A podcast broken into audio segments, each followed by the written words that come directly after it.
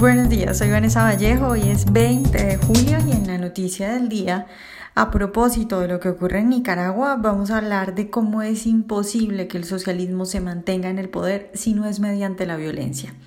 A nuestros lectores les damos la bienvenida como siempre y a quienes nos escuchan a través de YouTube les recordamos que pueden oírnos sin retraso suscribiéndose en nuestro sitio web. En Nicaragua van ya más de tres meses de protestas meses en los que los nicaragüenses han salido a las calles a pedir la renuncia de Daniel Ortega eso sin importar la brutalidad con la que reprimen la protesta los matones del líder sandinista. En este tiempo, los matones de este tirano han asesinado a cerca de 300 personas, las cifras no son exactas, pero es alrededor de 300 personas y han desaparecido alrededor de 200 nicaragüenses. Durante este tiempo, las redes sociales se han vuelto fundamentales para denunciar lo que ocurre y para buscar ayuda también. Facebook y Twitter están llenos de videos de jóvenes que en medio de los ataques de los paramilitares piden ayuda y dicen también incluso que están dispuestos a morir con tal de conseguir una Nicaragua libre. Vimos, por ejemplo, los videos de los jóvenes atrapados la semana pasada en la iglesia de Managua, donde esperaron casi un día para que gracias a la negociación de la Iglesia Católica que jugado un papel fundamental en esta crisis, pues fueran liberados. Estos videos le mostraron al mundo entero la brutalidad de la represión. Y es que los paramilitares incluso intentaron quemar la iglesia en horas de la madrugada y disparaban a matar con sus fusiles. Hay que decir que en estos casos la gente suele refugiarse en iglesias porque creen que los matones y los delincuentes van a tener algún respeto por esa institución, pero no sucede nada. En Nicaragua, por ejemplo, intentaron quemar la iglesia, como les contaba. También hace unas semanas los paramilitares de Ortega quemaron una casa con una familia adentro, incluyendo dos niños, fueron asesinados, quemados. Ahora bien, la pregunta que mucha gente se hace, y creo que es una pregunta muy importante, es si Ortega podría mantenerse en el poder sin violencia.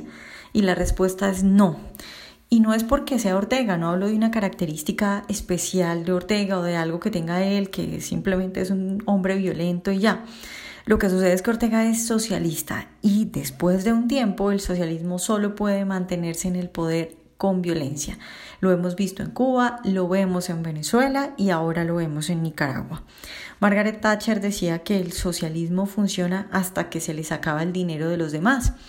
Y es que puede que en un principio, cuando el socialista recién llega al poder, las cosas puede parecer que funcionan bien, mientras se van los empresarios, mientras el gobierno expropia todas las empresas, mientras pone controles a los precios y empieza la escasez, mientras que se acaba el dinero de los que producen, como decía Margaret Thatcher. Luego solo queda miseria y hambre. Pero no solo eso, los socialistas, o por lo menos la mayoría de ellos, y es lo que podemos ver, tienen un amor y un apego descontrolado por el poder. Entonces, aunque la gente se muera de hambre, aunque el país entero los quiera fuera, aunque sucedan cosas como las que suceden en Venezuela, con la gente buscando comida en las basuras, ellos van a seguir ahí. De nuevo, vemos a Castro en Cuba, vemos a Maduro en Venezuela y vemos a Ortega en Nicaragua, aferrados al poder.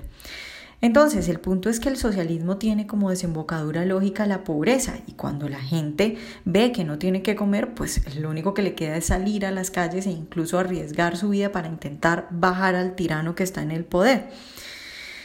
Y cuando sucede eso, pues si el tirano se quiere quedar por un largo tiempo, lo único que le queda es mantenerse en el poder reprimiendo brutalmente a la gente y acabando con toda libertad. Por eso es importante que la gente entienda que una vez un socialista llega al poder es muy difícil sacarlo de ahí y se mantendrá mediante la violencia. No le importa masacrar a un pueblo entero. La gente tiene que entender que el socialismo solo se puede mantener en el poder por un largo tiempo mediante la violencia.